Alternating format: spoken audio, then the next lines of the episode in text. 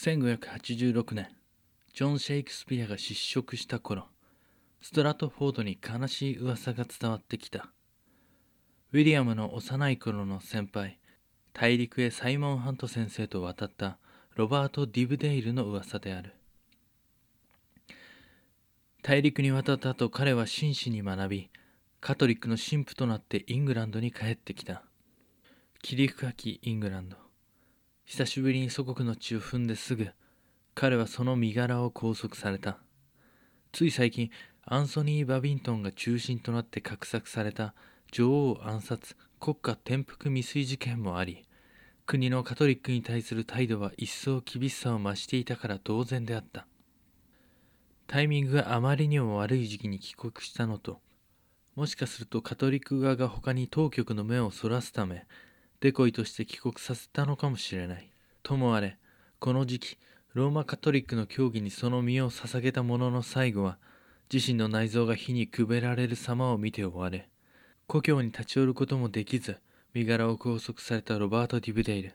彼はどこへ行ってしまったのだろう。しばらくして、いくつもの罪人の首がさらされた。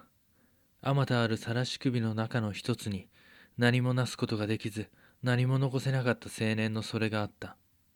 その噂はスタラトフォードにも届いたのだ。それを知った故郷の人々、それとウィリアムは一体何を思ったのだろうか。年が明けて1月、元スコットランド女王メアリー・シュチュアートの処刑の1ヶ月前、ランカシャーに今日構えるストレンジ教のもとに、驚くべき速報が飛び込んできた。レスター博と共にアイルランド兵を引き連れてネーデルラントへ出兵したストレンジ教のいとこサー・ウィリアム・スタンリーについてだ。彼は一足先にイングランドに帰国したレスター博にネーデルラントでの後処理を任されていた。はずだったのだがなんとそこでカトリックに突如目覚め1200人のアイルランド兵士を従えたまま敵方に寝返りデーフェンテルの町をスペイン側に明け渡してしまったのだ。この前代未聞の裏切りにイングランドは騒然となった。中央との波風を立てず、自身とその治める地方の危うい立場の均衡を保とうと必死であったストレンジ教の首に冷たい風が吹き抜けた。予想外に起こった強い逆風。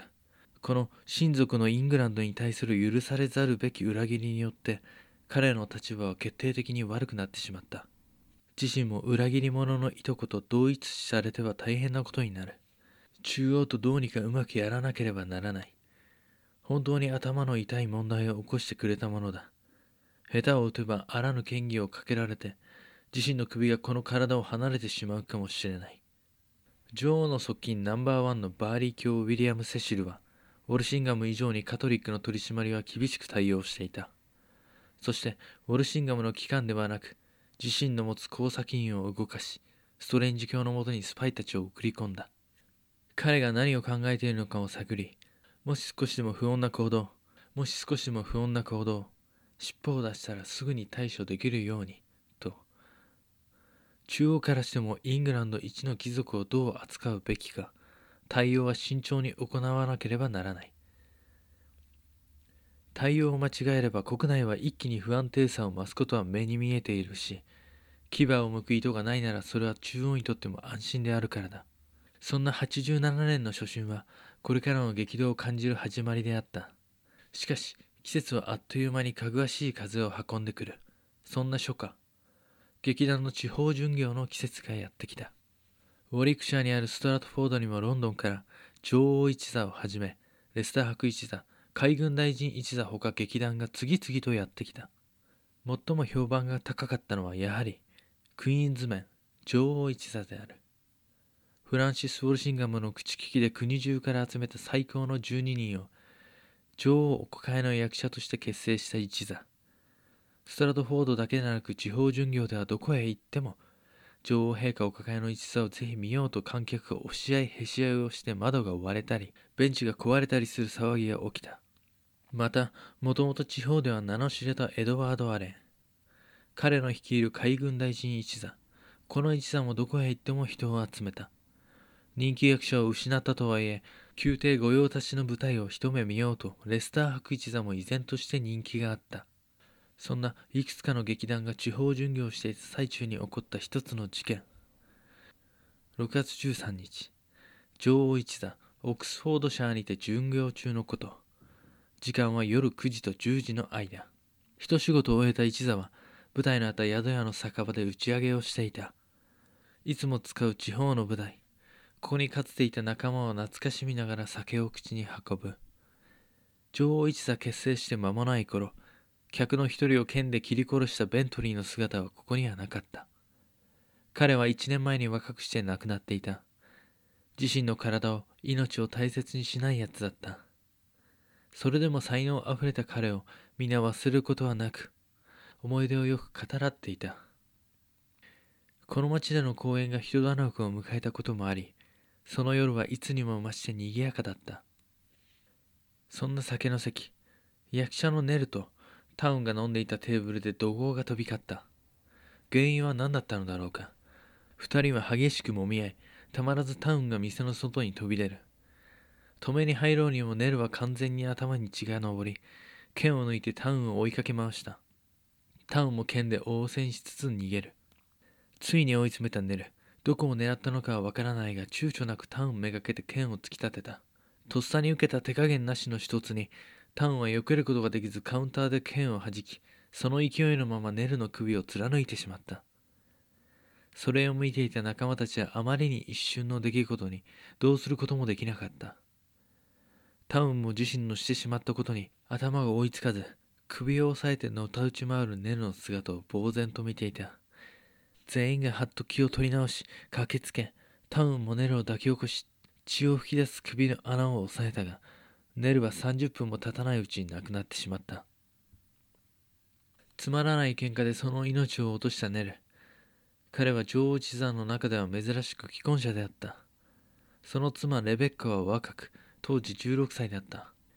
夫を亡くし生活が危ぶまれたレベッカを救ったのが役者兼食料品ギルドのジョン・ヘミングスだった。翌年2人は結ばれ毎年1人を産んでいくくらいの子だくさんに恵まれた。話は変わって7月にはストラトフォードを離れレスター博一座はダービー博ヘンリー・スタンリーの居城レイサム城を訪れていた。ここでの祝宴には息子のストレンジ教をはじめとして周辺の貴族たちが出席していた。その中にスタンリー家と親交深いサー・トマス・ヘスケスもいたと思われる。ここでストレンジ教とレスター博一座は関わりを持つようになった。演劇好きのストレンジ教はレスター博一座と直接に触れることができさぞ興奮したに違いない。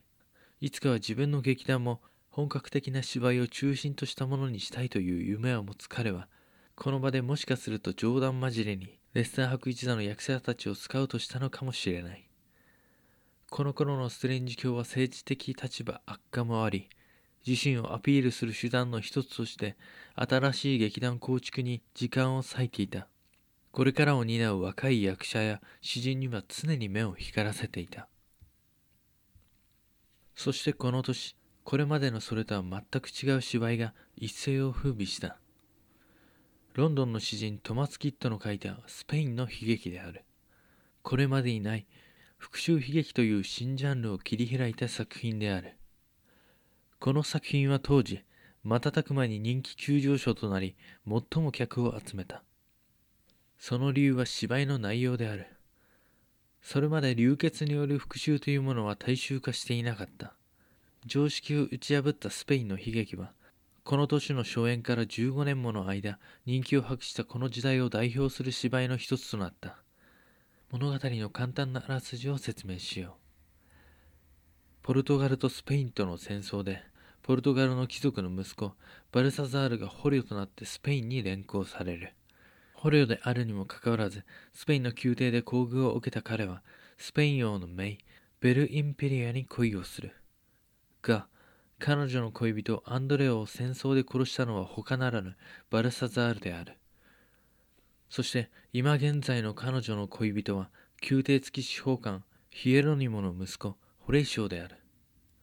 彼女の兄であり、スペインのカステール公の息子でもあるロレンツはバルサザールと共謀し、ホレイシオを殺害する。これに憤慨した父親ヒエロニモはベル・インペリアと図って劇中劇の中でロレンゾを殺害し彼女はバルサザールを殺害する。二人とも復讐は果たすが自殺する。その血による復讐は反キリスト教的反社会的ではあるが見ている者に共感を覚えさせるような話し運びが特徴であった。スペインの悲劇登場によりこれまでの古典的で教訓めいた芝居からダイナミックで残虐的または人の感情に重きを置いた作品が次々と生まれるようになる。まさに新時代の扉を開けた作品でこれに刺激を受けた演劇界もさらなる盛り上がりを見せていった。この後数年も経たぬうちにエリザベス朝演劇界に彗星のごとく現れ演劇界だけではなく世の中を思い揺るがすような作品を描く詩人が大学を卒業し自身の作品に情熱の全てを込めて筆を取っていた。